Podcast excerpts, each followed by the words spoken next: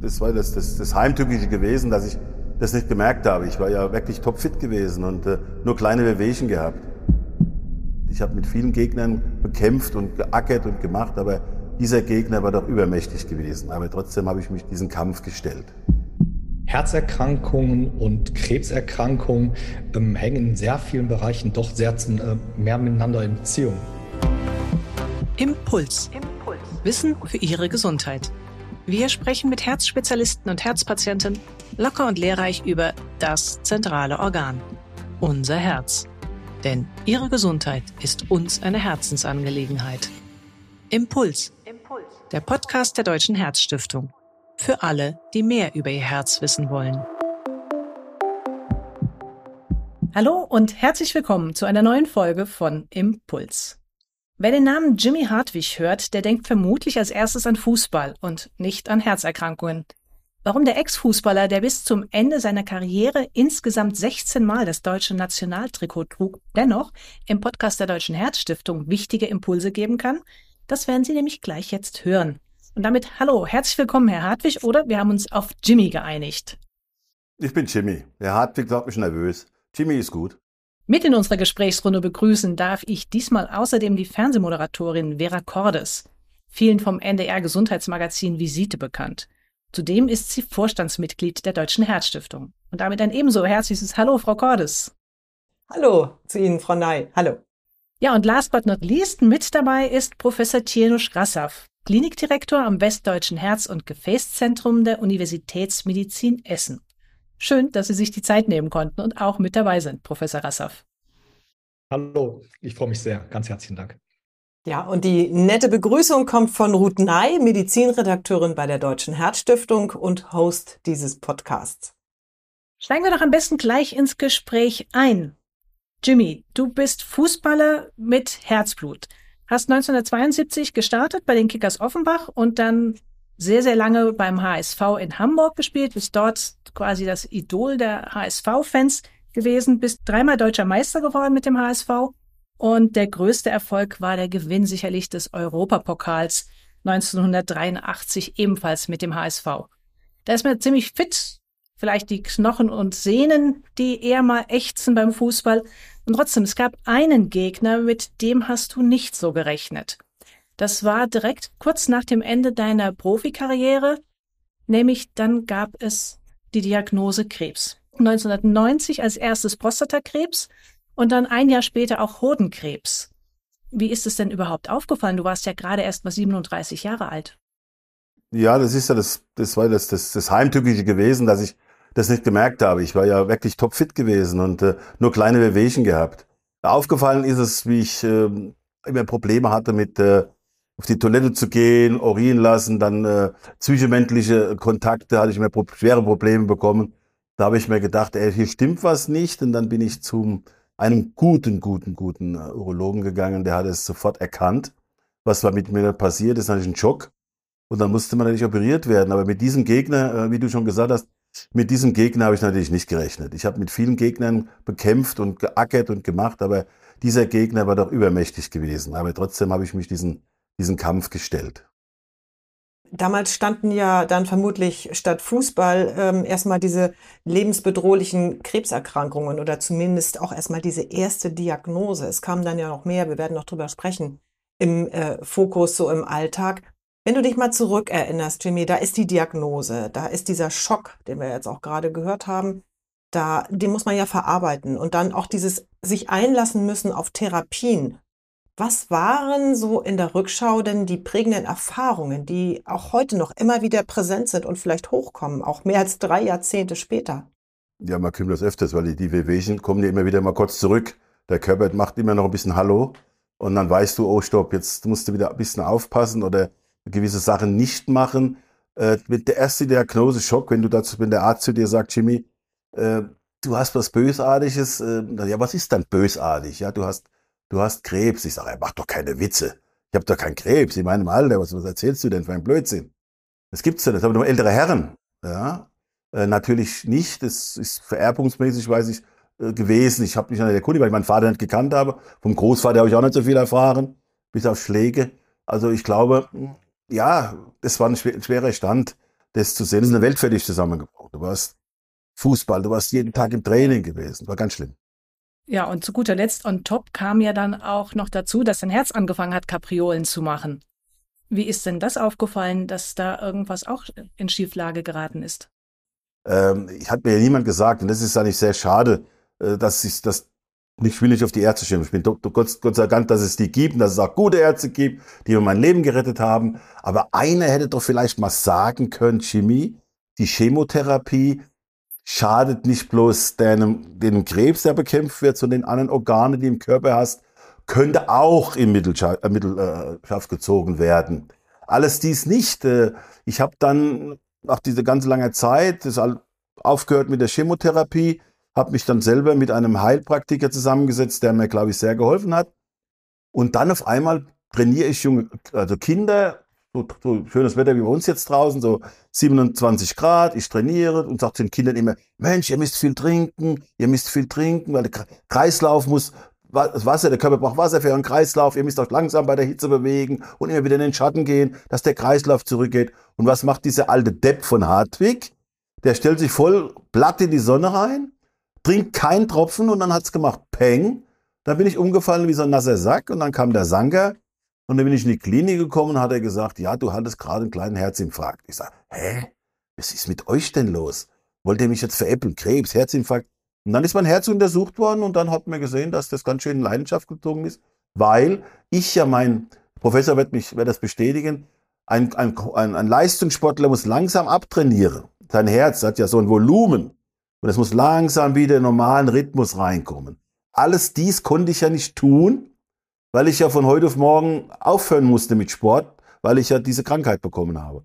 Und da ging das mit dem Herz los. Und heute bin ich froh und dankbar, einen hervorragenden Professor Korte hier in München, der mir einen Herzschrittmacher eingebaut hat, der mich damit untersucht. Äh, ja, ich bin fein mit dem Herzschrittmacher, aber deswegen bin ich auch unterwegs und du in Schulen Vorträge halten, wie man seinen Körper in jungen Jahren pflegt. Und das kommt, glaube ich, bei den jungen Leuten gut an, weil ich das, glaube ich, mit meiner lustigen Art so mache. Das ist ganz witzig. Da kommen wir auch noch nachher genau auf diesen Punkt zu sprechen. Ich wollte jetzt tatsächlich Professor Rassaf mit ins Spiel holen, denn Sie sind Experte für onkologische Kardiologie. Und die Verknüpfung zu einem speziellen Fachgebiet, die zeigt ja, dass es offenbar eine wichtige Verbindung zwischen Krebserkrankungen und Herzerkrankungen gibt. Ist also diese Geschichte, wie wir sie gerade von, von Jimmy gehört haben, dann keine Einzelfallerscheinung? Ja, äh, leider in der Tat nicht. Sie haben es gerade schon gesagt. Herzerkrankungen und Krebserkrankungen ähm, hängen in sehr vielen Bereichen doch sehr äh, mehr miteinander in Beziehung. Ähm, zum Beispiel gibt es, haben die Patienten, die Krebserkrankungen haben oder die unter Herzerkrankungen leiden, die haben meistens die gleichen Risikofaktoren. Also jetzt allgemein gedacht, ähm, ähm, Nikotinabusus, also Rauchen, ähm, Diabetes, hoher Blutdruck, Fettstoffwechselstörung, all das macht Krebserkrankungen, aber es macht auch Herzerkrankungen. Dann wissen wir auch, dass eine Krebserkrankung per se, dass eine Herzerkrankung ähm, ähm, triggern kann und es leichter zu Herzerkrankungen kommt. Wir wissen auch, dass bestimmte Herzerkrankungen vermehrt Krebserkrankungen triggern können. Das heißt, da ist wirklich ein Zusammenhang. Ähm, was aber jetzt hier insbesondere in diesem Fall natürlich besonders war, waren die äh, Krebstherapien. Und ähm, das ist auch bezeichnend, was Hartwig hat gesagt hat. Wir lernen das ja in den letzten Jahren immer mehr. Das liegt daran, Patienten werden älter, wir haben die Krebstherapien werden immer besser. Das heißt, die Menschen überleben die Krebstherapie und man merkt dann irgendwann, hm, es gibt dann auch einen Schaden am Herzen. Und ähm, wir haben sehr viele Krebstherapien, die ausgeprägte Schädigung am gesamten Herz-Kreislauf-System verursachen. Und das ist auch etwas, was sicherlich abhängig ist von verschiedenen Faktoren. Die Faktoren, die der Patient selbst mitbringt, also hat er schon mal eine Herzerkrankung gehabt, sind spezielle Risikofaktoren vorhanden ähm, oder was ist das für eine Krebserkrankung, ähm, Krebs im Kindesalter, Krebs im Erwachsenenalter, welche Art von Krebs, aber natürlich auch Art, Intensität und Ausmaß der Krebstherapie. Auch all das bestimmt im Endeffekt, ob ein Patient äh, eine Herzerkrankung nach erfolgreicher Krebstherapie äh, mit sich davonträgt. Jetzt liegen diese, ähm, diese erste Diagnose von Jimmy Hartwig über drei Jahrzehnte zurück. Ich habe es vorhin schon angedeutet. Das heißt, ähm, Hat sich denn in der Anwendung dieser zum Teil ja sehr eben harten Therapien bei Krebspatienten inzwischen etwas geändert oder werden solche Medikamente auch immer noch eingesetzt? Ja, also die Krebstherapien, die haben sich dramatisch entwickelt in den letzten Jahren. Also Sie können pro Jahr 20, 30, von 20 bis 30 neuen Krebstherapien ähm, ausgehen. Ähm, und, und das führt natürlich dazu, dass die Anzahl der Patienten, die Krebs überleben, auch immer, immer mehr wird. Das ist wirklich ein sehr gutes Zeichen. Aber sehr viele Therapien, auch von den neuen Therapien, wir kommen vielleicht gleich nochmal drauf, Immun-Checkpoint-Inhibitor-Therapien, also Immuntherapien, CAR-T-Zell-Therapien, wirklich die modernsten Therapien, auch die haben ausgeprägte Nebenwirkungen und wirken sich aufs Herz aus. Aber auch vor 30 Jahren, wir haben, ähm, wir wissen zum Beispiel Strahlenschäden, Patienten, die können auch jetzt von Patientinnen ausgehen, zum Beispiel die Mammakarzinom haben, bestrahlt werden. Die entwickeln eine Schädigung an den Herzadern, an den Herzgefäßen beziehungsweise an den Klappen, äh, meistens 20, 25 Jahre nach der Therapie. Und vor, vor 25, 30 Jahren war uns das vielleicht auch noch nicht so stark bewusst, wie es, wie es jetzt heutzutage ist, so dass wir heute natürlich ähm, schonender vorgehen. Aber ähm, Anthracyclin-Therapien zum Beispiel Ende der 60er Jahre eingeführt. Sind noch Therapieformen, die nach wie vor eingesetzt werden bei bestimmten Krebserkrankungen. Hier wissen wir natürlich mittlerweile, äh, dass, dass diese entsprechende Schäden verursachen. Und wir wissen auch, wie wir die Schäden natürlich reduzieren können. Aber es tritt natürlich immer noch auf. Mhm. Ich würde gerne ganz kurz eine Nachfrage an dieser Stelle an Jimmy nochmal richten. Ähm, bist du damals äh, ausschließlich mit Chemotherapie behandelt worden oder auch bestrahlt worden oder was wurde da gemacht? Ich bin mit, äh, überwiegend mit Chemotherapie behandelt worden. Äh, Strahlung habe ich abgelehnt. Wirklich, warum also das ist ein Todesurteil, das ist nicht mein Todesurteil, man sieht es. Äh, dann habe ich äh, Harakiri gemacht, äh, habe Chemotherapie abgesetzt, weil ich hatte nur an, wog nur noch 58 Kilo. Ich war, ja, ich habe dann wirklich auch geistig wollte ich aufgeben und da habe ich gesagt, gut, ich muss eh sterben und jetzt kann ich eigentlich mal eine andere Therapie machen. Ich habe dann mit dem Dr. Professor Dr. Stümer, weiß ich noch, mit seiner Hamburger Zeit hat mir dann Schlangegifte gespritzt. Das hört sich jetzt total absurd an, aber die, diese Schlangengifte haben mir das Leben gerettet. Und dann habe ich mit dem Urologen zusammen, habe ich die, die zwei zusammengebracht.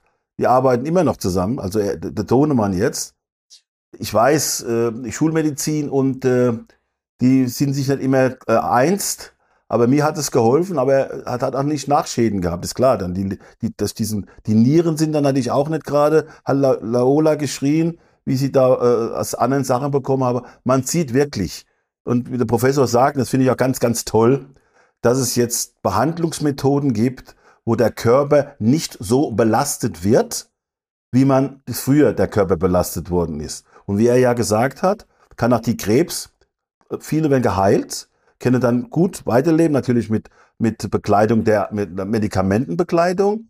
Und so ist es auch das Herz. Deswegen sage ich immer, man muss immer versuchen, mit, mit gewissen Leuten einen Konsens zu finden, um des Patienten zuliebe, das zu machen. Und ich glaube, heute, heute sind wir soweit. Zumal vor 30 Jahren war das ein bisschen anders gewesen. Aber heute sind wir Gott sei Dank soweit dass es Patienten wie ich oder die jetzt vielleicht nachkommen, ich hoffe, dass nicht so viele nachkommen, dass die mit Zuversicht äh, sagen, oh ja, äh, da könnten wir was machen, aber trotzdem muss ich immer trotzdem auf meinen Körper achten. Hm. Professor Rassaf, was weiß man denn überhaupt über die Art der Herzerkrankung? Also bei Jimmy gipfelte das Ganze dann in einen Herzinfarkt, als er plötzlich zusammengebrochen ist. Kann man denn sagen, welche Schäden am Herzen besonders häufig durch die Krebsbehandlung entstehen?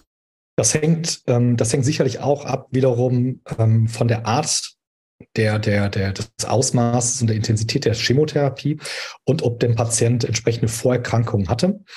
Ähm, aber es können alle Strukturen des Herz-Kreislauf-Systems betroffen werden. Also ähm, die Herzklappen, der Herzmuskeln, die Herzgefäße. Es kann zu Rhythmusstörungen kommen, es kann zu Gerinnungsstörungen in den Herzgefäßen, sogenannten Thrombosen kommen.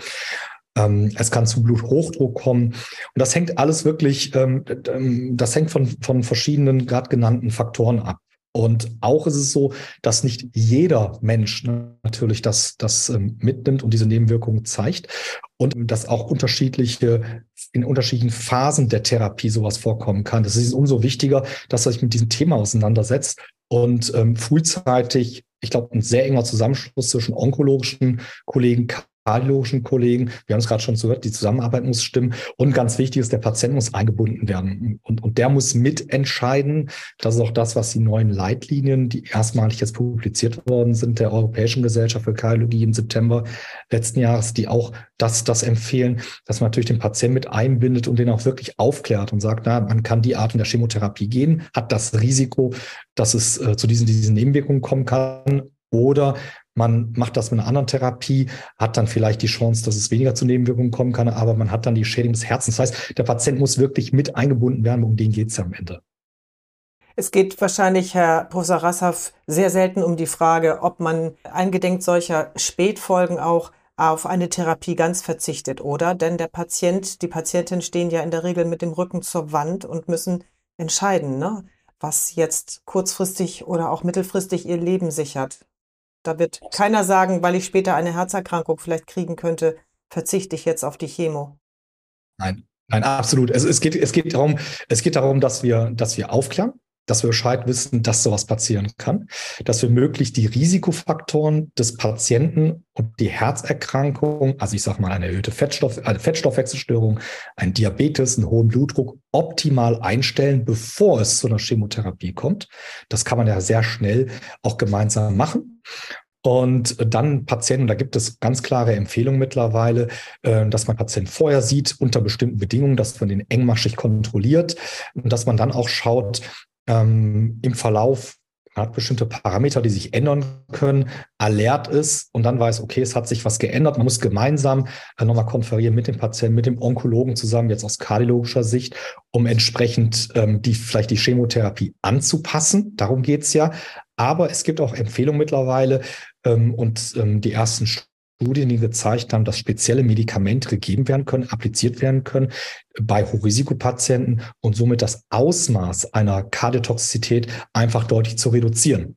Und ich glaube, also es ist nicht nur eine Frage der Dosis, ob man mehr oder weniger einer Substanz gibt, sondern dass man auch ganz bewusst dann Substanzen auswählt, die besser verträglich sind. Was können Sie denn sagen? Grundsätzlich ist Chemotherapie oder Bestrahlung kritischer fürs Herz, beziehungsweise auch gerade unter den Chemotherapeutika. Was weiß man inzwischen, welche besonders kritisch fürs Herz sind? Sie haben, glaube ich, vorhin schon mal die Anthrazykline erwähnt. Und auf welche Substanzen weicht man eher heute, sofern es möglich ist, hängt ja auch von der Krebsart ab, äh, auf welche würde man dann ausweichen? Ja, also das kann man nicht so sagen. Man kann nicht sagen, prinzipiell ist Bestrahlung schädlicher oder Chemotherapie schädlicher. Es kommt darauf an, welcher Teil des, äh, des Körpers wird bestrahlt. Man versucht mittlerweile ähm, so vorzugehen, das Herz möglichst nicht im Strahlenfeld zu lassen. Es gibt neue ähm, ähm, Protokolle, die dazu führen, dass man das, das, das, ähm, das Herz möglichst geschont wird. Ähm, und Ähnlich ist es mit den Chemotherapeutika, mit den Anthrazyklinen. Anthrazykline, es gibt ähm, bestimmte Ansätze Anthrazykline, die vielleicht die lipidlöslicher sind. Es gibt Protokolle, dass ähm, Anthrazyklin, dass die Dosis, dass das über, über längere Zeit appliziert wird. All das ist herzschonend und das ist das Wichtige. Und es gibt Medikamente zu sich, die man geben kann, um so einen Schaden mit zu verhindern. Ein anderes, vielleicht was, was jetzt mittlerweile im, wirklich sehr häufig eingesetzt wird bei sehr vielen Krebserkrankten, sind die Immun-Checkpoint-Inhibitoren, äh, neuartige Formen der in, in der Krebsmedizin, Krebstherapie werden sehr viele Krebspatienten behandelt. Auch hier konnte gezeigt werden, dass ähm, es, es zu schweren Erkrankungen des, des Herzmuskels, der Herzgefäße ähm, und auch der, der, der Herz, des Herzbeutels kommen kann. Aber auch hier wissen wir mittlerweile, ähm, dass, dass wie oft wir die Patienten untersuchen müssen, nachkontrollieren müssen, um hier frühzeitig reinzugehen, um entsprechend an auch ähm, den, an den Schaden möglichst gering zu halten. Wenn auch Ihnen die Herzgesundheit wichtig ist, werden Sie Mitglied der Deutschen Herzstiftung.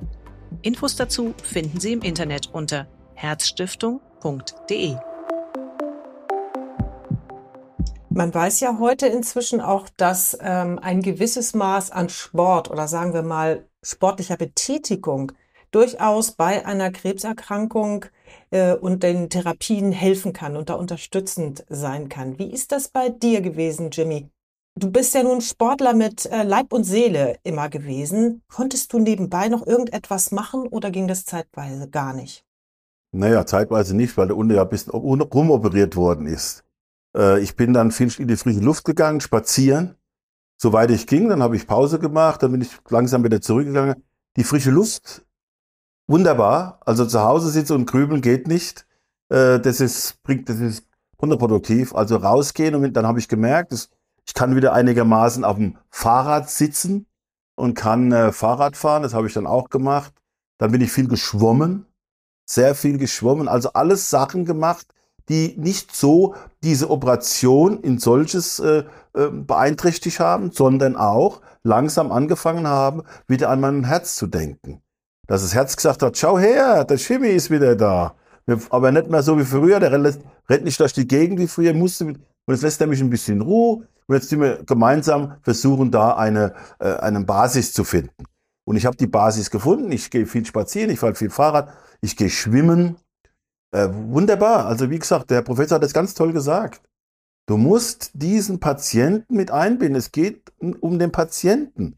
Es ist wie eine Ehe. Ich bin ihre Ehefrau, ich bin der Ehemann. Wenn wir, wenn wir zusammen gut harmonieren, werden wir ganz lang alt werden.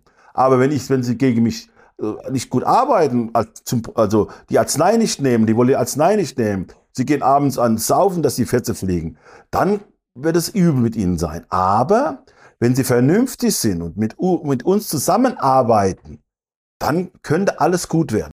Hast du das denn auch selber so erlebt damals? Oder war dir überhaupt das schon von vornherein so klar, dieser Zusammenhang, dass der, dein Herzinfarkt mit der Krebserkrankung zu, zusammengehört? Oder hast du das getrennt wahrgenommen und bist aber auch getrennt nachher selber aktiv geworden und hast wieder dein Leben in die Hand genommen? Es hat lange gedauert, bis mir der einer auf die Schulter geklopft hat und hat gesagt, du weißt schon, dass du diese Chemotherapie auch dein Herz beeinflusst hast. Und dann habe ich ja gehört, da ich ja dieses große Herz gehabt habe durch den Fußball, das konnte ja nicht abtrainiert werden. Das ist ja Wahnsinn. Äh, das, war, das ist ja das Schlimme, das, das, das ist das heute. Es geht ganz kurz ein anderes Stichwort. Deswegen spreche ich ja, deswegen machen wir das ja mit Herz, Herzflimmern und alles. Deswegen sollen wir in Schulen gehen, den Kindern erklären, zum Beispiel, pass auf, mein Junge, könnte es vielleicht sein, dass du ein bisschen Übergewicht hast? Ja? Kann es sein, dass du zu wenig läufst oder was? Den Kindern erklären, warum sie so, weil sie nicht so viel essen dürfen, aber nicht sagen, du isst zu viel. Oder du machst das nicht. Und das ist so eine Sache, wo ich gelernt habe, auf die Ärzte habe ich höre auf jeden Arzt. Ich habe in, mein, in meinem Familienkreis sind fünf Ärzte, also Schwager, Schwägerin und mein Freundeskreis auch nochmal drei Ärzte. Also normalerweise könnte ich jetzt als eine Arztpraxis aufmachen. Ich habe so viel Fachwissen nebenbei. Und deswegen kann ich auch gut mit, mit den Menschen sprechen. Wie du, ich würde gerne mit dem Professor mal so eine, so eine Woche mal äh, mit so einem Patienten zusammen sein. Ich glaube, ihr, ihr Fachwissen und mein Humor, die Leute daran zu bringen, das könnte ganz gut passen. Es gibt ja diese Clowns, die in die, in die Klinik gehen, habe ich auch mal, schon mal gespielt, habe mir eine, eine, rote Nase aufgesetzt und bin dann zu den Kindern reingegangen. Ich habe auf einer von ein paar Minuten vergessen ihre Krankheit. Und das ist doch die beste Therapie, Herr Professor. Wenn, wenn ein kleines Kind eine Stunde lang ihre Krankheit vergisst und fängt ganz an in der Birne an zu arbeiten, das ist doch das Größte, was es gibt. Und das sollten auch die älteren Menschen mit, mitmachen. Die Krankheit. Die Krankheit ist da. Kann man nicht ab. Aber man muss eben mit der Krankheit leben man muss ein Abkommen, nochmal, ich komme wieder auf die Ehe zurück, das Wiener Ehe muss man harmonieren, muss gucken, was los ist. Ich glaube, ich glaube, und das ist mein Glück, dass ich diese Einstellung mein Leben lang schon gehabt habe und durch diese Krankheit noch mehr bekommen habe. Und das ist ganz wichtig. Und deswegen möchte ich das weitertragen. Also ein Fußballprofi, so, so ein Ex-Fußballprofi wie du, der hat ja im Grunde das gewinnen wollen, am Ende siegen wollen in seiner DNA. Und da liegt es natürlich nahe, dass das so ist, wie du auch gerade uns geschildert hast, dass es dir vielleicht von Vorteil war und geholfen hat in diesen ganzen schweren Zeiten. Aber du hast ja auch nicht nur in Sachen Krebs Rückschläge erlitten. Es gab ja irgendwann auch noch mal die Diagnose eines plötzlich aufgeploppten Hirntumors. Ja. Du hast vor einigen Jahren dann auch einen äh, Defibrillator implantiert bekommen. Herrlich, das Ding, herrlich. Herrlich, ein Freund von mir. Das ist spitze. Das ist, darf ich vorstellen? Das ist Fritze. Fritze, mein Spezi. Das ist Fritze. Fritze, guten Morgen, Fritze, wie geht's? Und er antwortet immer mit Bum, Bum, Bum, Bum. Da habe ich gesagt, ah, geht, Fritze geht's gut, mir geht's auch gut. Eigentlich möchte man ja gar nicht so gerne, dass er antwortet, denn wenn er sozusagen im Ernstfall was macht ne, und sich bemerkbar macht, dann kann das ganz schön heftig sein, habe ich schon von Leuten gehört, die so einen Defibrillator haben, also so eine Art Elektroschockgerät, das ja den, äh, das sehr, sehr schwache Herz im Notfall rettet. Hast du sowas schon mal erlebt, dass der angesprungen ist? Ich hab mal, es hat, es hat gestottert. Ich merke immer, wenn er ein bisschen stottert, merke ich, dass mir schwindlig wird. Und dann setze ich mich einfach ganz ruhig hin und du durchatmen. Also Gott sei Dank hat Fritze mir noch keinen, keinen gekickt und keinen gegeben. Und solange Fritze das nicht tut, grüße ich, begrüße ich doch jeden Morgen. Wenn er es mal wieder tut, ist das, bin ich sauer auf ihn. Raus mit Nein. Ähm, das ist halt eine Nummer, da muss man aufpassen. Und so ein Herzschrittmacher kann, ist ja, da kann ja dein Leben retten. Äh, gar keine Angst haben. Freunde sagen immer zu mir, wie kommst du denn da klar mit dem Ding da oben? Ich sage, ja, es, es ist drin. Nur ist die Problematik, ich muss immer sagen, da kommen ja Kumpels und wollen mir auf die Brust klopfen, also freundschaftlich. Hey, Jimmy! Ich sag, bitte nicht. dann gucken sie mich an und sagen, warum nicht? Ich sag, wenn du da draufschlägst, ist mein Freund stinke der heißt Fritze. Da wollen wir hoffen, dass Fritze noch lange Ruhe hält und gar nicht erst auslöst. Aber so ein Gerät wie Fritze ist ja auch nicht immer ganz unproblematisch ähm, dann nachher in der Therapie. Deswegen die Frage auch an Sie, Professor Rassaff. Wenn ein Patient schon einen Defibrillator trägt, erschwert das mitunter dann die Behandlung, wenn er dann nochmal Krebs bekommt? Gerade bildgebende Untersuchungen, muss man da auf irgendwas besonders achten?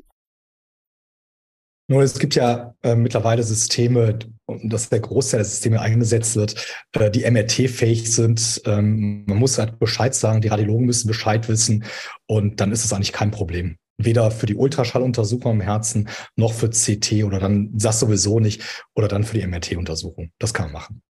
Ich würde gerne noch einmal auf gestern, heute, die Unterschiede auch, äh, die vielleicht gemacht werden, die Awareness, die sowohl Patienten mittlerweile haben, auch durch Sendungen wie mein Gesundheitsmagazin Visite, die aufklären ähm, und den Patienten mündiger machen, aber natürlich auch äh, das, was Ärzte im Blick haben.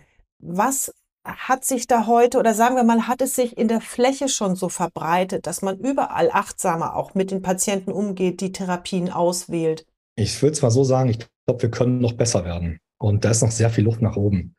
Ähm, das ist und, und dadurch, ich meine, Sie unterstützen es ja gerade genau durch, durch so ein Format, was wir jetzt gerade hier haben. Ich glaube, die Aufklärung, wir müssten, die, die muss noch besser werden. Wir müssen mehr aufklären.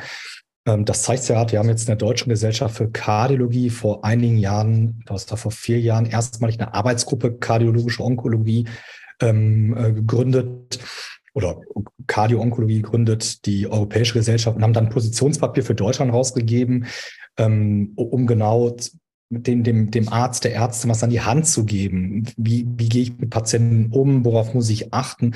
Ist, was ist überhaupt das Problem?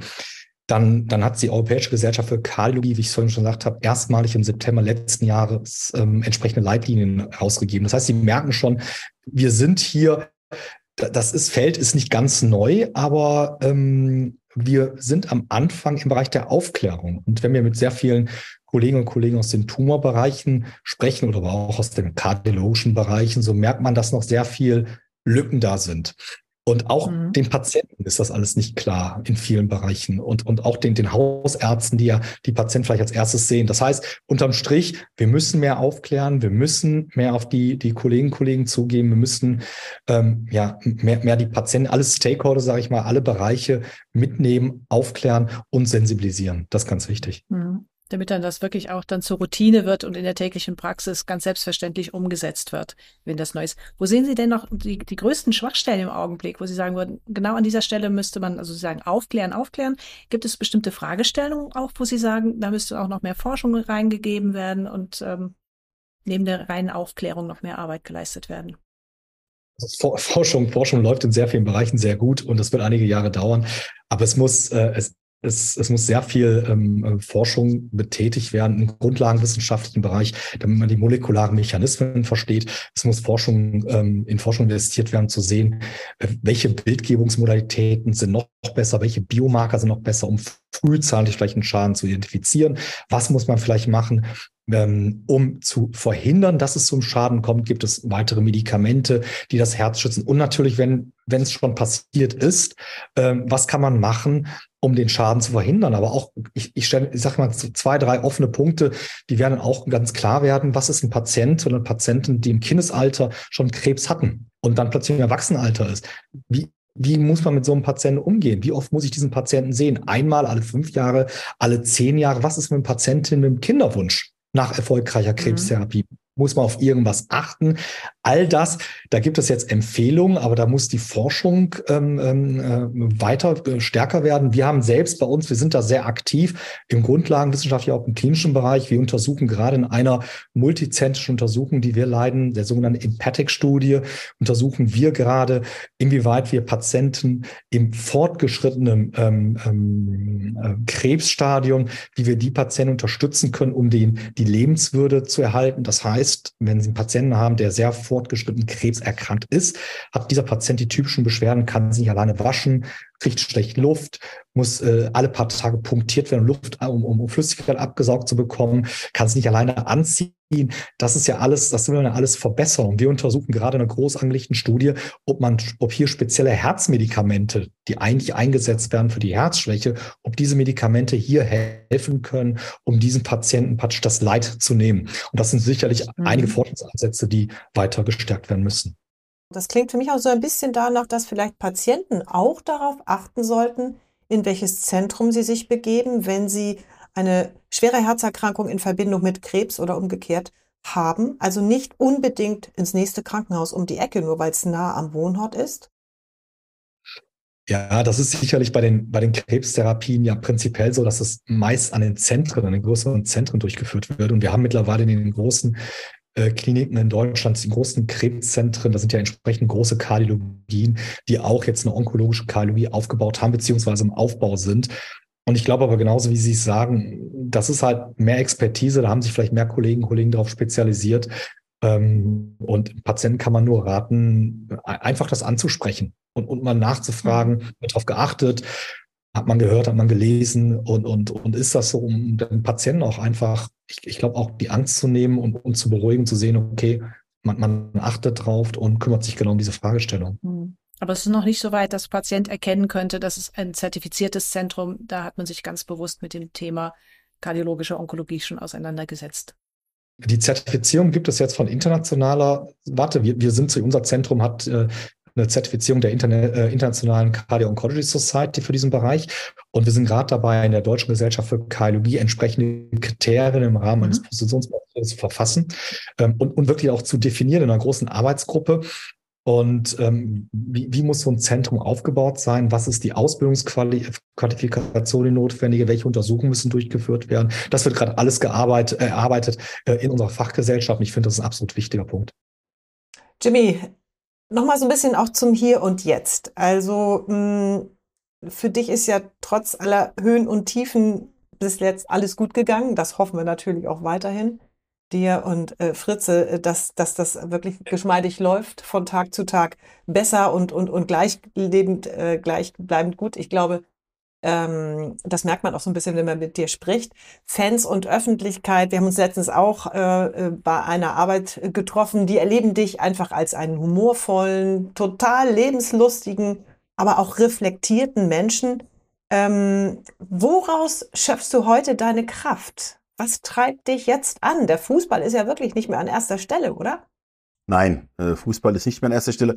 Das hört sich jetzt blöd an, aber ich bin ja von meiner Mutter großgezogen worden von, von Luise. Mein, mein, mein Elternhaus, ich hatte ja kein Elternhaus, ich bin so mitgelaufen die Jahre. Mein, der Opa, habe ich ja schon mal gesagt, der war mal Nazi, der hat mich halt totgeschlagen immer. Und das, das, das hat mich immer stärker gemacht, immer stärker, hat mich nie unterkriegen lassen, immer stärker. dann kam die Krankheit dazu, immer stärker. Hab dann Freunde getroffen, die gesagt haben, Mensch Hartwig, was kannst du? Ich habe gesagt, ich kann nichts, ich bin doof wie Brot, ich kann nur Fußball spielen.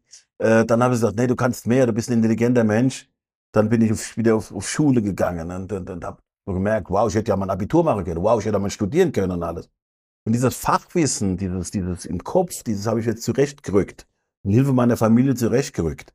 Und äh, macht mich immer schlauer und hole mir immer mehr Kraft heraus. Und die Kraft hole ich mir raus, wenn ich Kinder spielen sehe. Wenn ich äh, älteren Menschen helfen kann, wenn ich auf der Straße jemand sieht, Mensch, Jimmy hat mich schön, Dankeschön, dass Sie äh, mal gesagt haben, mir solle zur Vorsorge gehen. Und alles dies äh, hält mich jetzt ich habe meine Tochter, die ist jetzt unten, mit der haben wir für den Einkauf, der hat zu mir gesagt, Mensch, Papa, zu deinem 70. oder zu deinem 80. Äh, da mache ich, mach ich so viel, dass du da glücklich und stolz auf mich bist. Und das macht mich stark. Du bist ja auch wirklich so, so ein Tausendsasser, der an vielen verschiedenen Stellen aktiv ist. Also, du hast ja noch gar nicht erwähnt, dass du auch so ganz nebenbei Theater spielst und auch da aktiv bist.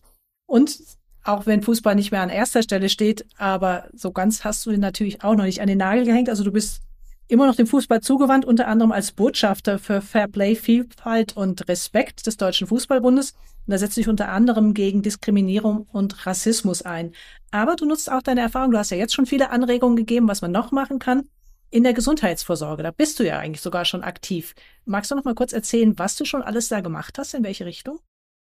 Also, mal das mal ein bisschen so, so lapsig zu sagen. Ich habe schon viele Männer den Arsch gerettet. Äh, ich bin vor Vorsorge hingegangen, habe gesagt, Vorsorge müsst ihr machen. Äh, war da schon mal im Urologen. Dann ist es immer für mich ein Highlight wenn ich einen Vortrag halte und ich werde immer eingeladen, wenn dann ungefähr sagen wir, 100, 100 Leute drin sind, von diesen 100 Leuten sind 20 Frauen. Dann ist das Erste, was ich sage zu den Frauen, meine Damen, Entschuldigung, wer geht denn von Ihnen zum Gynäkologen? Wupp, wupp, wupp, alle 20, wie aus der Pistole geschossen. Und dann mache ich die Gegenprobe. dann sage ich, meine Herren, wer geht denn so nebenbei mal zum Urologen? Und dann wirst du beschwitzt, wenn sie die langsam die Hand hochheben, gar nicht hoch und gucke ihre Frau an dann weiß ich, wo die Pappenheimer sitzen. Ich gehe da hin und versuche den Männern aufzuklären, dass es äh, nicht an, am Stammtisch zu reden, wie groß man, äh, wie groß man gebaut ist oder das und das und die brauchen das alles nicht, wir sind viel zu stark. Im Grunde sind wir Männer die größten Feischlinge, was es gibt, was das betrifft. Und ich bin jetzt neun Jahre dabei, äh, neun Jahre gehe ich auf, auf Tour, sage ich mal, in, in Vereine, in, in, in, also ganze Gesellschaft, äh, um das macht Spaß und ich habe wirklich viele, viele Menschen das Leben gerettet, weil sie dann nach meinem Vortrag zum Urologen hin und habe dann gemerkt, oh, Prostata ist entzündet, Prostata ist da was da. Also ich muss sagen, das macht mir Spaß, dahin zu gehen. Und ich bin ja hier. Ich sage, Leute, ich habe das doch alles gehabt. Ich weiß ja, worüber ich rede. Ja. Und die nächste Frage ist, Herr Professor, das was wir Männer, ich weiß nicht, ob Sie das machen, aber die meisten Männer fragen dann gleich, ja, wie ist es denn dann mit, äh, du weißt schon, was ich meine, äh, ja, mit, ich sag, was willst du denn wissen von mir? ja, wenn ich doch das da gemacht krieg, dann ist es doch da unten nicht mehr so, wie ich das so kann. Dann sage ich, du, alter Falter, wenn das alles ist, was in deiner Birne vorgeht, dass das nicht mehr klappt da unten, dann, dann, dann, dann bin ich ganz frech, dann sage ich, du, dann verabschiede ich beim liebe Gott und verabschiede dich. Das ist sowas Unwichtiges. Und dann sage ich immer wieder, weißt du, was Liebe ist? Dann gucken sie mich an. Nee, Liebe ist nicht dieses Hin und Her und fertig. Nein, Liebe ist, wenn du morgens aufwachst, deine Frau neben dir liegt, und du nimmst die Hand und dann, ihr habt, ihr schlaft, ihr wacht auf zusammen mit der Hand, Hand in Hand. Und die Frau guckt dir in die Augen und sagt, Schatzi, ich hab dich sowas von lieb, schön, dass du da bist. Und dann ist das die größte Sexualität, die es gibt. Und das musst du manchen Eierköpfen reinhämmern und dann gehen sie auch zum Urologen oder gehen dahin, dass ich untersuchen. Hat der Weg, aber wie gesagt, ich wäre ja noch ein bisschen älter und ich werde ihnen noch so lange auf, den Zeiger gehen, bis sie es kapiert haben. Wäre schön, wenn sie noch vielen Männern auf diese Art und Weise den Arsch retten. Also das hört sich ja wirklich yeah, toll an. Ja. ja, und er ist ja auch nicht umsonst mehrfach ausgezeichnet ja. mit diversen Awards, eben für diese wirklich so frische Art, äh, an die Menschen ranzugehen und sie aufzuklären. Ne? Da gibt es ja Verdienstmedaillen und, und eben verschiedene Preise hast du bekommen und das zu Recht. Es ist wirklich eine, eine ganz andere und sehr direkte und sehr authentische Art eben Menschen auf diesen wichtigen Bereich aufmerksam zu machen. Jimmy, hättest du abschließend vielleicht noch einen, einen Tipp für Menschen, denen es ähm, ähnlich ergeht, wie es dir ergangen ist damals, als aus heiterem Himmel eben diese Schockdiagnose kam, ähm, Krebs, dann später eben Herzerkrankung, schwere Herzschwäche, die sich mit so etwas auseinandersetzen müssen. Was hilft in diesem Moment? Das Beste ist, was ihr machen könnt, lasst euch das Mitleid, wo der von ganz Umwelt, von der ganzen Umwelt geht. Ach, das tut mir aber leid, dass du jetzt krank bist. Aber was kann mir denn für dich tun? Ach, setz dich doch hin. Nein, nimm deine, nimm das alles selber in die Hand. Es ist schön, wenn man Freunde hat, aber jeden Tag zu hören, dass du arm dran bist. Nein, du bist nicht arm dran. Du lebst noch. Kämpf gegen diesen ganzen Wahn an. Du kannst es. Mach das Beste draus. Lache. Mach, ich weiß, es ist schwer, ich weiß, es ist schwer, seid jeder so wie ich aber versucht zu lachen. Lasst das alles weg, auf, nicht auf euch zukommen, dieses Mitleidgehabe. Kein Mensch braucht so viel Mitleid. Wenn der liebe Gott wirklich rufen sollte, zu mir, Jimmy, es wird Zeit, dann sage ich, hast du noch einen Tag für mich länger? Ich möchte noch so viel machen. Und jetzt kann ich jedem raten, Kopf hoch, auch wenn der Hals dreckig ist. Ein perfektes Schlusswort. Vielen, vielen herzlichen Dank für das Gespräch. Vielen Dank, Jimmy, für diese mutmachenden Einblicke in deine Geschichte mit Krebsleiden, mit Herzleiden. Ich denke, da werden viele Zuhörer auch selber was mitnehmen können. Natürlich auch ebenso vielen, vielen Dank, Professor Rassaf, an Sie für Ihre vielen hilfreichen fachlichen Erläuterungen. Ich glaube, das hat auch wiederum vielen diese Zusammenhang Krebsleiden und Herzleiden näher gebracht, ein Verständnis dafür geweckt, äh, dass man da auch auf beides achten muss. Ja, und natürlich genauso vielen herzlichen Dank, liebe Vera Cordes, für die gemeinsame tolle Moderation. Das hat man nicht alle Tage, dass wir das zusammen machen können. Sehr gerne, hat Spaß gemacht. Ja, liebe Zuhörerinnen und Zuhörer, ich hoffe, Sie nehmen auch etwas mit. Viele positive Impulse, die sowohl die Krebsvorsorge als auch ihrem Herzschutz nutzen und sie ermutigen, beides nicht zu vernachlässigen. Denn Krebs- und Herzerkrankungen sind in Deutschland und nicht nur dort die führenden Todesursachen. So haben sie zum einen, wir haben es gehört, gemeinsame Risikofaktoren wie Übergewicht oder Rauchen und zum anderen schädigen viele Krebstherapien das Herz zusätzlich. Oder ein bereits krankes Herz verhindert eine optimale Krebstherapie, wie wir gerade auch gehört haben. Das Gute, Mediziner wissen inzwischen, um diese fatale Verknüpfung und erkennen Risikopatienten früher, passen die Therapien dann an und haben ein Augenmerk auf die kardiale Nachsorge. Ja, mit diesem erfreulichen Ausblick sage ich Tschüss für heute. Ich freue mich, wenn Sie auch wieder das nächste Mal zuhören bei Impuls. Wissen für Ihre Gesundheit. Impuls. Impuls. Wissen für Ihre Gesundheit. Wir sprechen mit Herzspezialisten und Herzpatienten locker und lehrreich über das zentrale Organ, unser Herz. Denn Ihre Gesundheit ist uns eine Herzensangelegenheit. Impuls. Impuls. Der Podcast der Deutschen Herzstiftung. Für alle, die mehr über ihr Herz wissen wollen.